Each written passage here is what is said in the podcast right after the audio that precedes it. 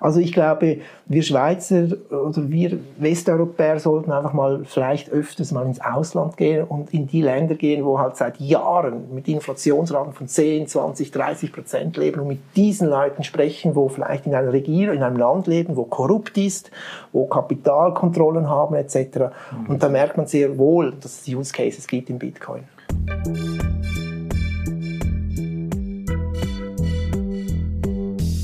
Willkommen bei Studio Libero, dem Podcast des Schweizer Monats der Autorenzeitschrift für Politik, Wirtschaft und Kultur. Rino Borini ist Spezialist für das digitale Finanzwesen und Unternehmer. Er spricht über den Nutzen von Bitcoin für Menschen in der Türkei, über die Probleme der Großbank Credit Suisse und über verschiedene Kryptowährungen, die er mit Spannung verfolgt. Die Fragen stellt Ronny Grob, Chefredakteur des Schweizer Monats.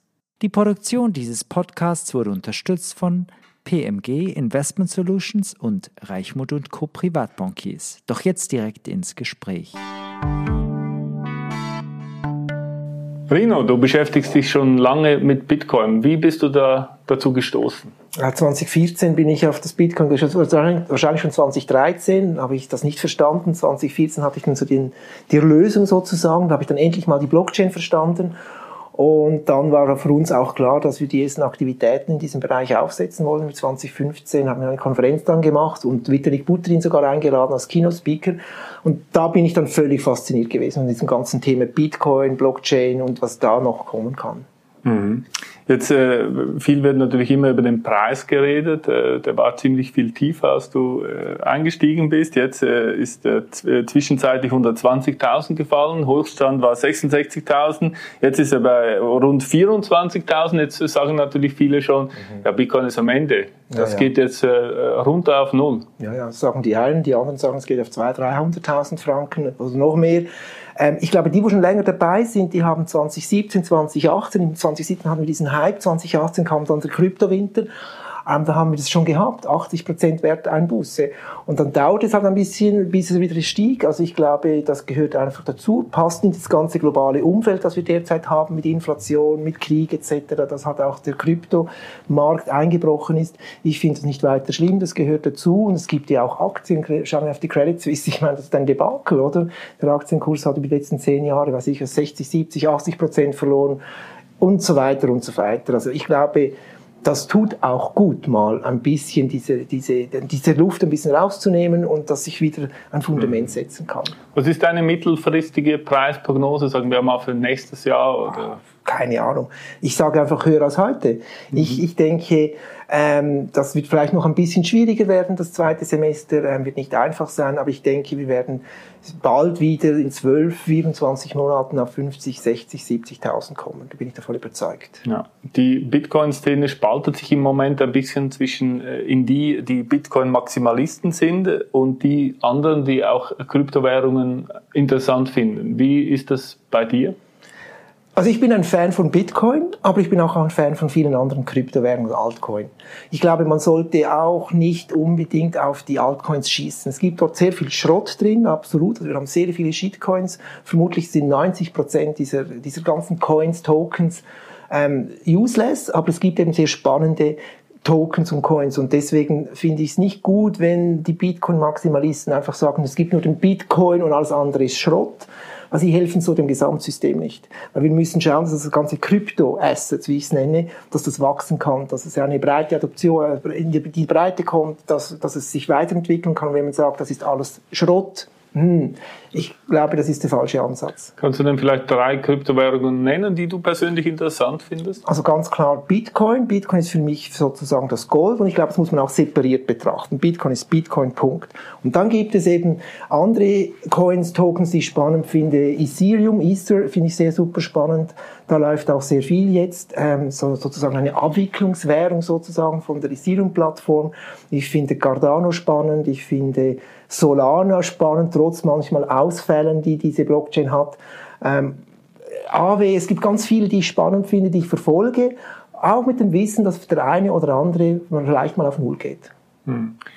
Bisher wurde ja Bitcoin immer kritisiert, dass es so langsam ist, oder? Mhm. Dafür sehr sicher. Äh, da, jetzt aber neu gibt es das Lightning-Netzwerk, eine zweite Ebene äh, auf Bitcoin drauf. Das ist das mhm. gleiche wie Bitcoin, einfach eine andere mhm. äh, Art. Äh, das wächst immer schneller. Nutzt du das selbst?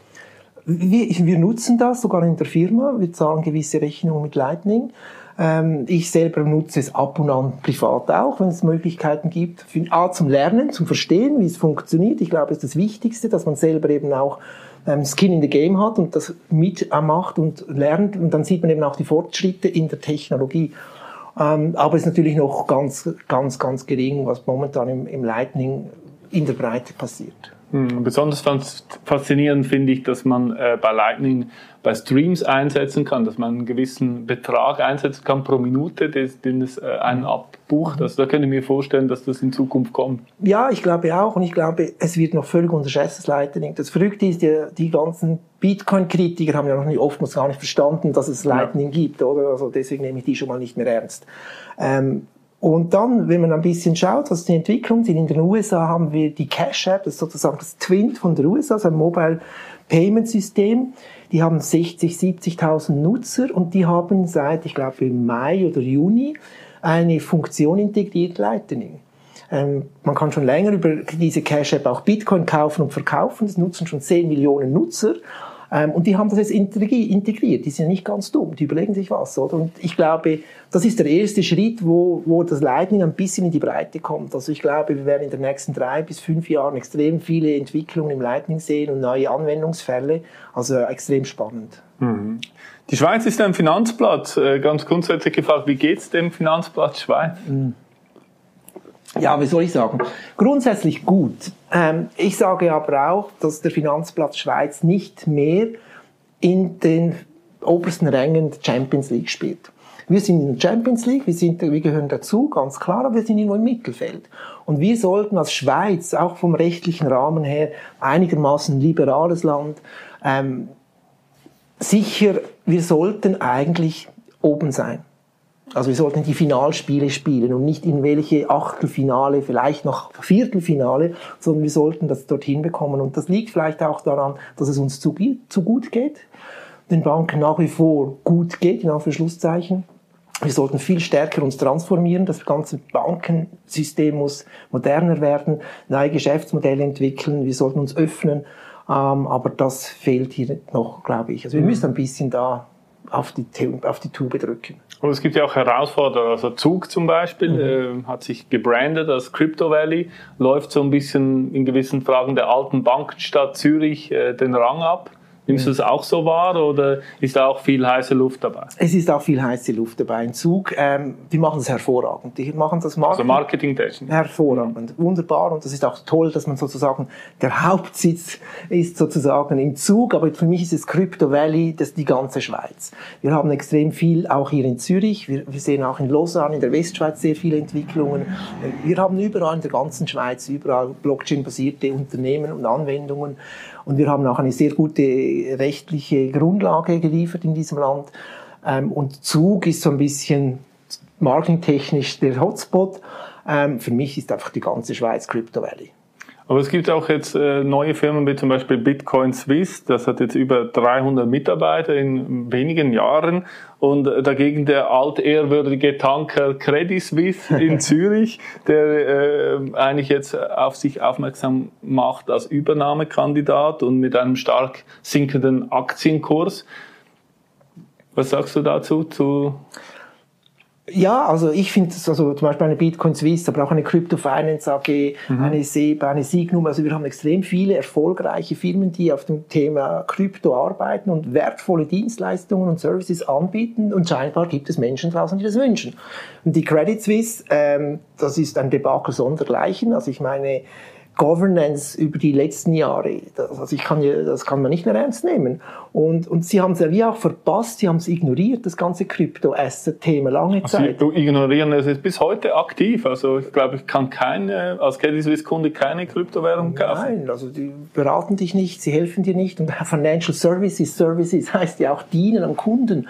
Mhm. Und es gibt Kunden, die sich halt für das Thema interessieren und vielleicht eben genau einen Advice wollen von einem Trusted Partner, was eine Bank eigentlich sollte sein.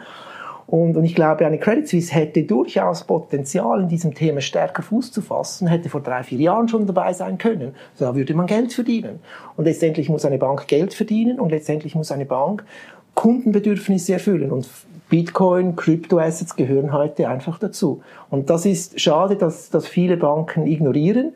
Ähm, schön, aber dass wir auf der anderen Seite andere Players haben, die eben dieses Thema aktiv angehen und äh, meines Erachtens viele machen einen hervorragenden Job mit Research, gutes Research-Material, gute Infrastrukturen, die aufgebaut wurden und wir als Kundinnen und Kunden können halt auch dort nun unsere Dienstleistungen beziehen und halt nicht mehr vielleicht auf einer etablierten Bank. Aber es ist doch ein Business. Wieso denn? Was sind denn die Gründe, dass das eine Credit Suisse nicht macht? Ich glaube, ich glaube, sie sind mit sich selber schon genug beschäftigt. ähm, ich meine, die müssen zuerst mal auch noch ihre Top-Positionen richtig besetzen. Das ist ja schon damals viel zu tun. Ich glaube generell, es fehlt an Mindset, an einer Vorstellungskraft, was Technologie bewegen kann. Man, man falsche Aussagen, diese Mythen, ja, Bitcoin ist die Währung der Kriminellen und Bitcoin und Umwelt, das geht gar nicht und bla bla bla. Man versteht es nicht, man lernt es nicht, man hat die Neugier, sich mit diesem Thema zu beschäftigen, nicht mehr. Oder diese Passion braucht im Banking mhm. und braucht auch eine CS. Und ich glaube, es liegt wirklich am Mindset, am Verständnis. Mhm. Und eigentlich sind sie ja blind. Ich meine, wenn man sagt, man ist kundenzentriert, hat sie auch auf, der, auf dem Strategiepapier Kundenzentriertheit als oberstes Argument. Ja, da draußen hat es tausende Kundinnen und Kunden, die wollen Kryptoassets ähm, und sie bieten das nicht an. Also deswegen mhm. muss man mir nicht sagen, man ist kundenzentriert. Welche Projekte in der Schweiz kennst du denn, die das äh, richtige Mindset haben? Also so Fintech-Buden, mhm. die du selber empfehlen würdest? Oder sagst ja, die, die, die machen das gut? Viel, es gibt einige Banken, die jetzt langsam auch in dieses Thema reinkommen. Also ich denke, wir haben es gerade kürzlich gelesen, die Postfinance hat Ambitionen im Crypto-Space mhm. Fuß zu fassen. Ähm, die machen es vielleicht auch einer, nicht nur, ich will jetzt nicht Notsituation sagen, aber die stehen auch mit dem Rücken zur Wand, weil sie ja das Zinsverbot haben, das Kreditverbot haben. Also die Postfinance ist ja auch gefordert, neue Einkommensquellen zu finden. Eine Swissquote baut jetzt einen Kryptonmarktplatz auf, oder? Und mit, ihrer, mit dem Joint Venture U, wo sie haben, mit der Postfinance zusammen, kann man schon Krypto kaufen. Mhm. Nebst einer Aktie, ich kann jetzt eine, morgen eine Tesla-Aktie kaufen, dann eine Credit Suisse-Aktie, wenn ich Lust habe, und gleichzeitig kann ich auch noch irgendwie Bitcoin oder Ether kaufen. Also das sind so Beispiele, die, die ich sehr positiv finde finde. Ähm, da gibt es natürlich noch andere Banken, die sich mit diesen Themen nun beschäftigen, was ich auch gut finde. Aber mhm. die meisten haben noch nicht verstanden, wohin die Reise geht. Wie siehst du die Schweizer Politik im Fintech-Bereich? Was macht sie richtig und was macht sie falsch? Wir machen vieles gut und ich, und ich bin erstaunt. Das ist auch vieles am Bundesrat Ueli Moore zu verdanken, mhm. der der, der pusht diesen Bankensektor, der auch sagt, hey liebe Banken, ihr müsst euch öffnen, Open Banking müssen wir betreiben und leben. Und the second best option wäre Regulierung. Niemand will ja Regulierung oder zu viel Regulierung. Also da macht Ueli Moore sehr viel und wir haben zum Beispiel im Bereich Blockchain DLT, ich behaupte, wir haben die beste, beste Gesetzgebung der Welt. Ähm, wir haben da innerhalb von anderthalb Jahren hat der Bund mit dem Parlament, ähm, ich glaube, rund zwölf Gesetze angepasst, auch immer mit dem Fokus Technologieneutralität, äh, technologieneutral regulieren. Also ich finde, wir machen da vieles gut. Wir sehen da aber auch ein paar komische Entwicklungen seitens Finanzmarktaufsicht, dass man irgendwie beim Bitcoin-Verbot verbieten möchte, dass man nur noch 1000 Franken okay, ohne KYC pro Monat statt pro Tag ähm, beziehen kann. Das sind so Entwicklungen, die dann das Grundprinzip der Technologieneutralität verletzen.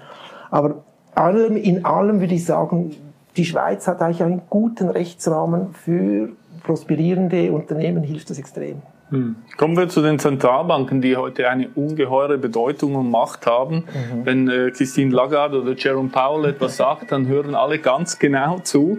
Wie nimmst du diese Bedeutung äh, wahr der Zentralbanken? ich glaube, die haben es nicht mehr im Griff. Oder wenn wir jetzt mal schauen, also die EZB oder die USA, die können etwas gut, Print Money. Was wir über die letzten Jahre, Dekaden fast gemacht haben, ist einfach Geld gedruckt, äh, un, unermesslich.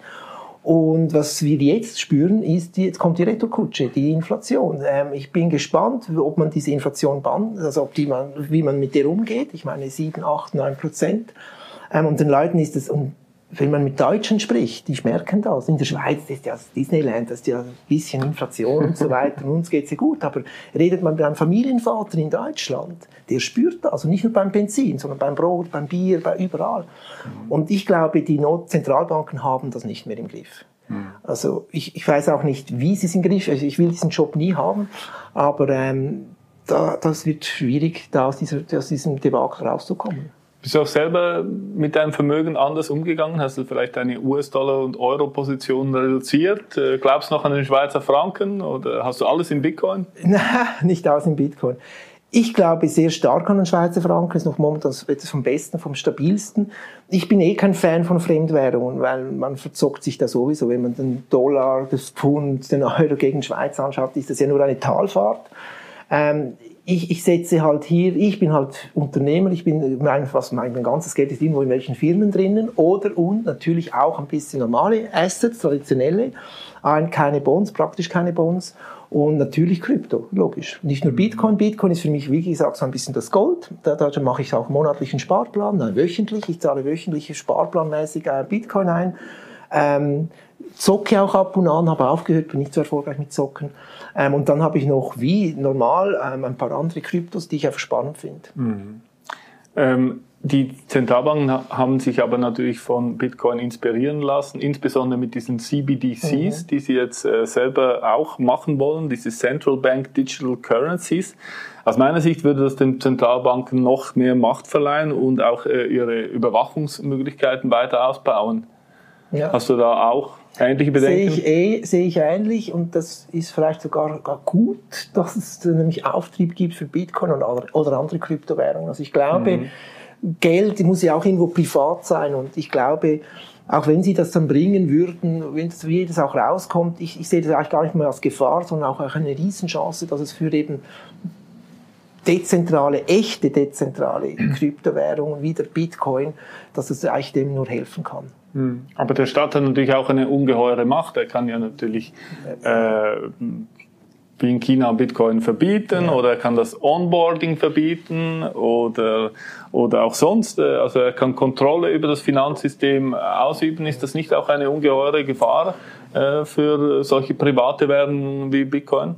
Äh, diese Gefahr besteht, dass, dass das irgendwelche Staaten verbieten könnten oder etc. Aber ich glaube, inzwischen ist der Bitcoin er ist ja noch nicht erwachsen, er ist irgendwie 12, 13 Jahre alt, also ist immer noch in den Kinderschuhen. Aber ich glaube, der ist schon so genügend mächtig. Es sind sehr vermögende Menschen, Privatpersonen, wo Bitcoin investieren. Wir sehen, dass jetzt auch große Vermögensverwalter wie, Wang, äh, wie, wie ähm, BlackRock, äh, wie JP Morgan etc. auch in dem Thema drin sind. Ich glaube, man kann das nicht verbieten mehr. Ich sehe Gefahren, dass man es vielleicht stärker reguliert. Teilweise macht Regulation auch Sinn im Crypto-Space, finde ich wichtig. Aber ich sehe jetzt nicht da die Gefahr, dass irgendwie plötzlich der Bitcoin verboten ist. Für das ist es schon zu mächtig. Hm.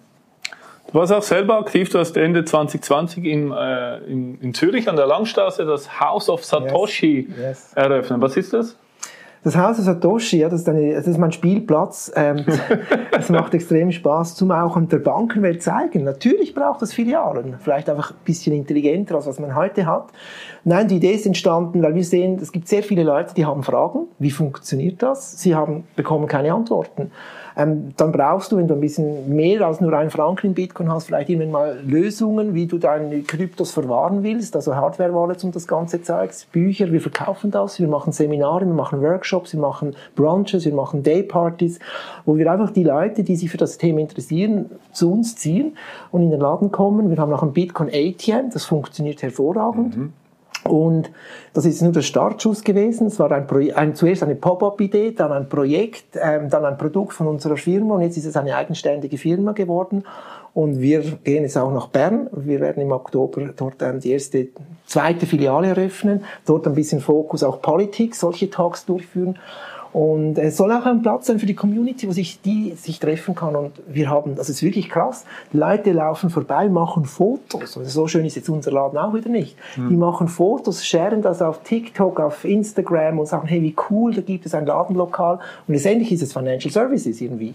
Mhm. Und das war eine wirklich Bieridee und das ist jetzt eine Firma, die funktioniert. Und wir machen sogar ein Token-Sale geplant. Also wir werden uns öffnen, dass die Community Blockchain-basiert Aktien kaufen kann. Mhm. Also hat dieser Laden auch Öffnungszeiten? Ja, Montag bis Freitag haben wir offen und Samstag haben wir am Nachmittag offen. Ähm, und, und da ist immer Personal da. Das ist eigentlich die Unterscheidung zu den anderen. Es gibt ja überall Bitcoin-ATMs, also Geldautomaten. Mhm. Ähm, und bei uns hast du wirklich noch Menschen, die dir auch helfen können. Und wir haben viele Leute, die kommen und sagen, hey, ich habe irgendwo auf Binance Geld und ich möchte es auf die andere, auf eine andere Wallet schieben. Ich verstehe es nicht, ich bin unsicher. Wir haben Leute, die fragen wegen Tags und so weiter. Und es gibt so viele Fragen und wir sind einfach ein, ein Ort, wo man sich ähm, ähm informieren kann, austauschen kann.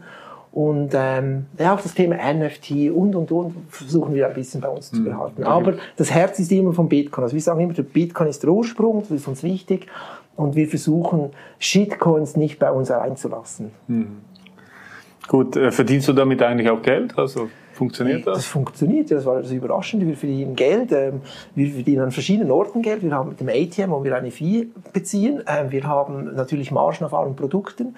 Wir verlangen für Seminare ähm, Geld. Wir wollen nicht for free, also was gratis ist, ist nicht gut, hat keinen Wert. Also wir versuchen da an verschiedenen Orten auch Geld zu verdienen. Wenn wir ganz ehrlich sind, Vollkostenrechnung und so weiter, wäre es noch nicht rentabel, würde es noch rot schreiben. Aber wenn ich jetzt mal meine Kosten rausziehe, meinen Aufwand vielleicht von meinem Geschäftspartner rausziehe, dann, dann sind wir irgendwie Break-Even. Hm. Ihr macht auch Schulungen, oder? Was, äh, wer, wer kommt da? Also wir haben verschiedene Ärmel, also im House of Satoshi Schulung, da kommt wirklich, das ist wirklich krass, der 3 Milliarden Family Office Owner sitzt bei uns oder saß bei uns, weil er einfach sagt, mein Banker und er hat Zugang zum C-Level, ähm, die haben keine Ahnung. Also mache ich mich bei euch schlau. Wir haben eine 60-jährige Kunsthändlerin, die sich für das Thema interessiert. Jetzt nicht nur wegen NFT, sondern sie war auch interessiert dann plötzlich in Bitcoin, wie das funktioniert. Wir haben junge Leute, Studenten. Wir haben ah, der älteste Kunde, der bei uns regelmäßig ähm, uns besucht, ist 80, ein 80-jähriger ähm, Antiquitätenhändler. Wir haben Hausfrauen, wir haben Manager, wir haben Migranten, sehr viele Ausländer, die hier eigentlich mhm. unsere Arbeit, also, also meistens die, die Scheißjobs übernehmen. Die sagen sich zum Teil, beispielsweise gerade gestern war jemand da, war ich im Laden, ähm, ein Türke, der sagt, ich schicke meiner Familie kein Geld mehr Fiat, ich mache das per Bitcoin, meine Inflation war 70 Prozent. Ähm, und das sind extrem spannende Personen, die da kommen, also wirklich querbeet alles. Mhm. Genau, in, genau für solche Länder mit extrem hoher Inflation wie Argentinien, Libanon, Türkei, äh, lohnt es sich, oder? Ja. Also wir sind ja in einem äh, Umfeld, das sehr stabil ist. Mhm. Der Franken ist stabil bisher. Wird es wahrscheinlich jetzt vielleicht auch noch ein bisschen mhm. bleiben, oder? Aber aber in anderen Ländern ist ja das gar nicht so. Und das ist das, was mich auch so nervt an den Kritikern hier. Bitcoin hat keinen Use Case. Dann sollen sie mal bitte die Schweiz verlassen und eben nach Argentinien gehen, ein Land, das jedes Jahr irgendwie eine Währungsreform hat, nach Türkei gehen, wo der Erdogan eigentlich die Notenbank bestimmt, oder? Mhm. Ähm, man muss nicht weit gehen. Oder zum Beispiel Ukraine-Krieg. Ähm, da kam ein Mann rein, der sagte, meine Freundin lebt in Russland, ich will sie zurückholen. Wo sie? Sie konnte kein Geld mehr holen. Also hat er bei uns ähm, gelernt, wie man, mit, wie man mit Bitcoin umgeht und hat ihr Bitcoin geschickt, mit dem konnte sie ein Ticket kaufen. Also ich glaube, wir Schweizer oder wir Westeuropäer sollten einfach mal vielleicht öfters mal ins Ausland gehen und in die Länder gehen, wo halt seit Jahren mit Inflationsraten von 10, 20, 30 Prozent leben und mit diesen Leuten sprechen, wo vielleicht in einer Regierung, in einem Land leben, wo korrupt ist, wo Kapitalkontrollen haben etc. Mhm. Und da merkt man sehr wohl, dass es Use Cases gibt im Bitcoin. Und das, also alle reden jetzt aber auch über Sanktionen. Sanktionen können auch je nachdem mit Bitcoin auch ins Leere laufen gegenüber gewisse Leute, oder? Also das kann gut sein, kann natürlich auch schlecht sein, aber es ist halt so. Also halt mit so. Bitcoin gibt es nun diese Möglichkeit ja. und mit anderen Kryptowährungen natürlich auch. By the way, ich habe meine, ich habe auch gespendet für Ukraine. Ich habe es am Sonntagnachmittag gemacht mit Bitcoin, kostete mich 90 Cent. Egal, ob ich jetzt einen Franken gespendet habe mhm. oder 100.000. Und sie hatten es sofort. Hätte ich eine Banküberweisung gemacht, dauert das vier, fünf, sechs Tage. Gebühren wollen wir mal nicht das erwähnen. Ja. Also ich glaube, ja, aber es gibt alles, ja, natürlich. Mhm. Du warst früher äh, Chefredakteur eines Wirtschaftsmagazins. Ja. 2019 wurde das Punk-Magazin nach zwölf Jahren und 80 gedruckten ja. Ausgaben eingestellt. Äh, du hast gesagt, der Rückgang im Werbemarkt. Ja. Fehlte die Publizistik selber? Jein. Ähm, das Produkt selber hat extrem Spaß gemacht, da war viel, viel Leidenschaft drin. Äh, du kennst es ja selber, mhm. was, was auch für Aufwand das ist. Ähm, das, das fehlt. Das hat extrem Spaß gemacht. Letztendlich muss ich dann aber auch das Ökonomieherz hervornehmen und da habe ich dann einfach gesagt, hey, ich glaube einfach nicht mehr dran. Ich müsste so viel investieren, auch in den Online-Kanal, dass es schwierig ist, als kleines Medienhaus da das, zu, diesen Kampf zu gewinnen. Und wir haben dann uns einfach ganz überlegt, wollen wir, wollen wir nicht, oder können wir diese Ressourcen, die wir dann eben durch, dass wir das Magazin nicht mehr machen, neue Projekte machen? Und das war der, jetzt im Nachhinein der richtige Entscheid. Ähm, zuerst war es vielleicht auch ein Scheitern, scheiße, ich habe da versagt. Ähm, Im Nachhinein muss ich sagen, es war der richtige Entscheid, weil die freien Ressourcen, finanziell wie aber auch äh, Manpower, steckten wir in neue Projekte rein, die jetzt alle super erfolgreich sind. Aber es fehlt. Hm. Die Leidenschaft ist nach wie vor da. Rino, vielen Dank für das Gespräch. Danke vielmals für die Einladung. Das war Studio Libero, ein Podcast des Schweizer Monats. Weitere Informationen finden Sie unter www.schweizermonat.ch.